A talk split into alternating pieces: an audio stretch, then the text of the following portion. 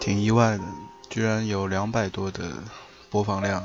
我本来只是想就这么录一个东西，因为算是一个小兴趣吧。那既然有这么多播放量，并且也有留言，那给了我录新一期的这个动力。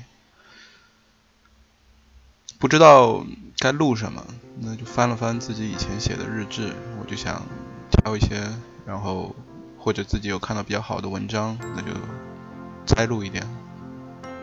这篇文章是我在二零一四年二月份写的，名字叫“哈哈先生”。距离上一次写一些东西，原来已经有八个月的时间。我们的记忆很有趣，似乎总是对二十岁那附近五年的记忆特别深。而之后的那段岁月时光，总是如弹指一般飞逝而去，让我想起以前听过一句：“抓住青春的尾巴。”我们总是在这个短暂的生命里，努力的想抓住那么多的东西，但是到头来，又发现我们能抓住的又是那么少，甚至什么都抓不住。哈哈先生其实只是一首歌名的一半，是搜狐视频的《屌丝男士》的主题曲。昨天晚上看了三集，意外的发现还蛮好听的。或者其实歌也没有什么好听的，只是看着那些演喜剧的哥们儿能这么认真的唱一首歌，能在小丑面具下露出这么灿烂的笑容，有点说不上感同身受。就好像年前的启动会，给大家看完完没有想到第一季结尾的那一首还是没想到，没有人愿意做丑角。但是，当生活、当形势需要你来做这些事情的时候，有些人过不去呢，可能也他也就一直过不去了。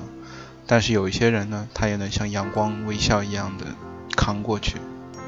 时间还是老样子，像个老好人，他什么都不说，却默默地看着所有的事情都顺延着他固有的进度，毫不留情地前进及发生。